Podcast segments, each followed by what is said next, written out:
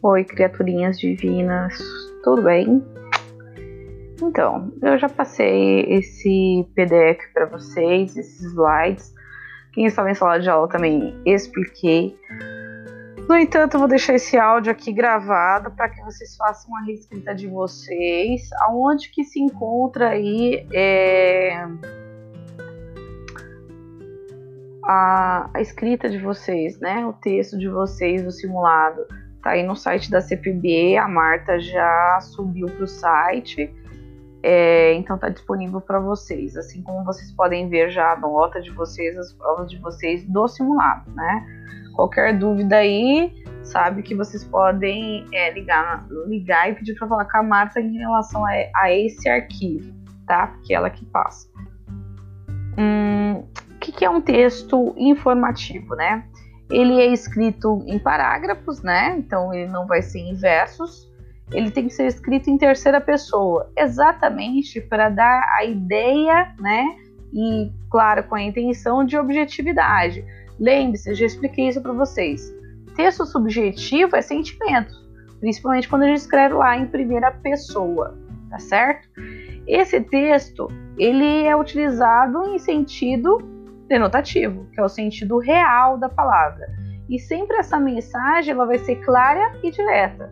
Lembra quando eu expliquei para vocês sobre funções da linguagem?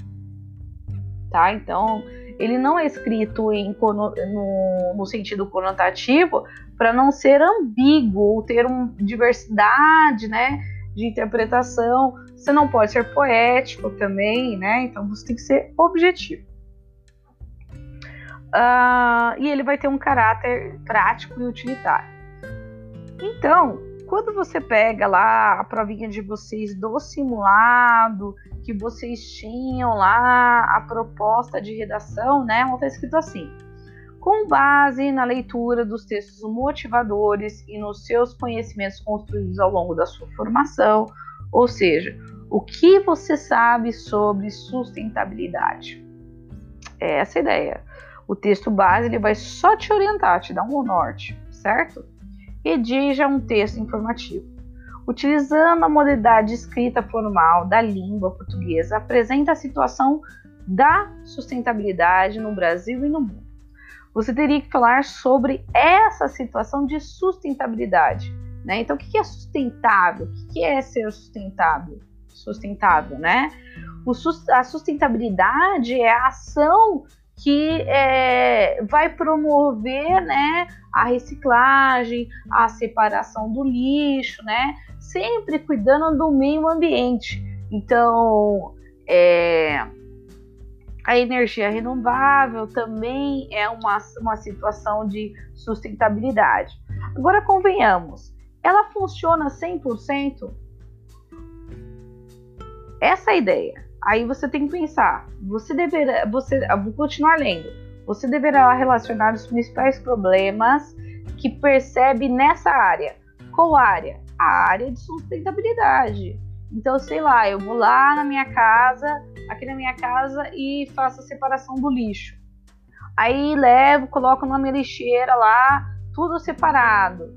O lixeiro, ele vai colocar e vai colocar tudo separado, vai colocar tudo junto eu fiz a minha parte de sustentabilidade, mas o lixeiro aqui em São Paulo, a realidade que eu tenho aqui em São Paulo é dessa maneira, né? Então, são coisas deste tipo. Quais são esses problemas, né? Pode também apontar soluções, sem precisar obrigatoriamente discuti-las. Né? Então, você não precisa falar que todo mundo deveria fazer igual, né? Eu sei que lá em, em Santa Catarina tem um lugar aqui em São no Brasil que é, se faz, eu tinha até comentado isso em sala de aula, que se faz dessa forma. As pessoas vão lá, é, faz a separação do lixo, passa o lixeiro e o lixeiro também faz a separação. Então há uma sustentabilidade. Tá vendo que eu tenho uma solução? Eu tenho meios cabíveis, né? Eu tinha comentado sobre uma faculdade aqui em São Paulo que uh, fez as placas da energia renovável ficar mais barata porque ela fala sobre. faz, ela é feita, né, perdão, ela é feita com grafite é, de lápis. Então olha como é barato, né? Então ficaria mais barato. Mas isso é viável para o governo? O governo quer que a gente use anel, por exemplo, né? Então são coisas que eu posso colocar, citar como soluções, né? Então, a proposta da reescrita é que você faça essa reflexão. Agora que você está em casa para você escrever, você pode pesquisar, entende? Você não fica na minha informação. Eu estou dando exemplos aqui. No entanto, o que eu quero é que você procure isso. A intenção da reescrita hoje, né, é que você ganhe repertório, e amplie a tua visão, a tua visão de mundo sobre a sustentabilidade, porque é uma grande discussão sobre o meio ambiente e é uma discussão sobre sustentabilidade. Mas será que a gente tem todos esses meios para que a sustentabilidade seja 100% eficaz? A ideia sempre é essa, certo? Então, dê suas informações cabíveis, trabalhe aí, construa pelo menos cinco, três parágrafos. Não estou pedindo cinco Agora, esse exato momento, eu estou pedindo para vocês, na sua escrita de vocês, que vocês façam três parágrafos. Um parágrafo falando sobre a sustentabilidade no Brasil e no mundo.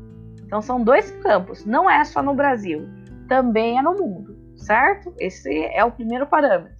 O segundo parâmetro é os principais problemas que, eles, que, que vocês percebem nessa área. Qual área? A área de sustentabilidade. Por que, que ela não é eficaz? Certo? E o último ponto é apontar soluções. Não precisa discutir, você só vai apresentar as soluções. Então, aonde é eficaz? O que poderia ser feito para ser eficaz essa situação? Certo? Uh, fiquem no caderno, exatamente por uma prática, por um exercício de vocês não pense aí que a gente está nesse período aí de ficar em casa, que é um período de não fazer nada. Gente, vocês estão no ensino médio e conhecimento a gente não pode parar, a gente tem que continuar, certo? Lá também no, no site da CPB, quando eu corrigi as citações de vocês, eu coloquei diversas orientações. Então elas são, eu peço que vocês utilizem. Eu não sei se eles fizeram, né, a digitalização frente e verso da, da redação de vocês, mas já a orientação do, essa orientação do áudio e a orientação que eu coloquei ali para vocês é para que vocês sigam, tá bom? Que vocês possam aí fazer um exercício e não pense nesse exercício de fazer de qualquer jeito. Redação é para vocês, crescimento de conhecimento. Até mais!